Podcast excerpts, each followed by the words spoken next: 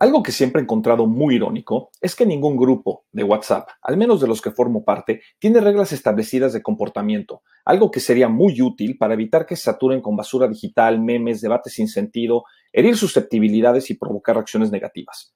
Por esta razón y muchas más, he decidido escribir el presente artículo y establecer una serie de puntos, muchos de ellos de sentido común, para que cualquier persona los pueda utilizar y promover como código de comportamiento en sus grupos. Comencemos.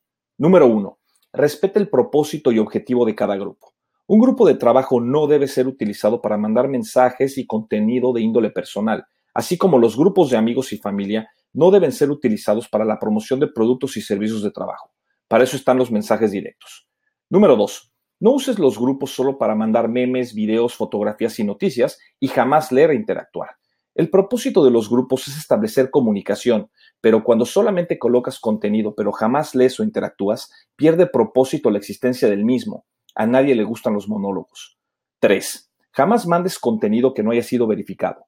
Colocar contenido cuya autenticidad no haya sido comprobada puede ser muy peligroso y perjudicar a muchas personas. En WhatsApp circulan muchas mentiras a las que es mejor ponerles un alto que difundirlas. 4.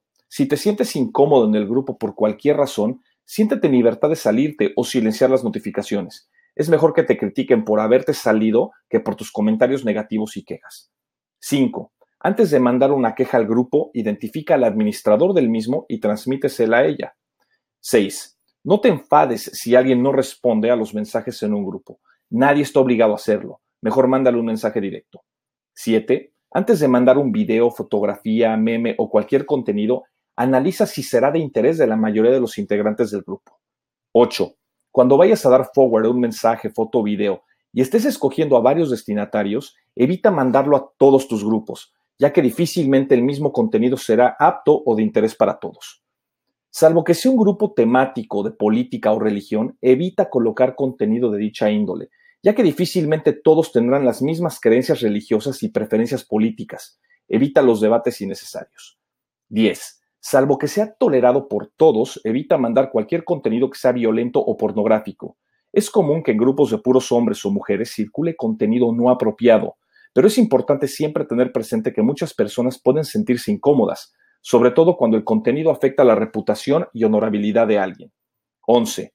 Cuando quieras responder a un comentario en específico de una persona, utiliza la función de reply para darle sentido a tu comentario y evitar confusiones.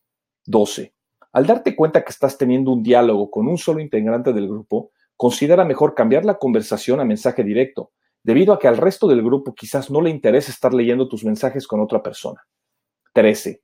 No pierdas de vista que tus palabras pueden ser interpretadas de múltiples formas, así que utiliza frases cortas que no puedan ser malinterpretadas. 14. No abuses de los emojis. Hay unos que no requieren explicación, pero hay otros que pueden ser interpretados de distintas formas generando confusión.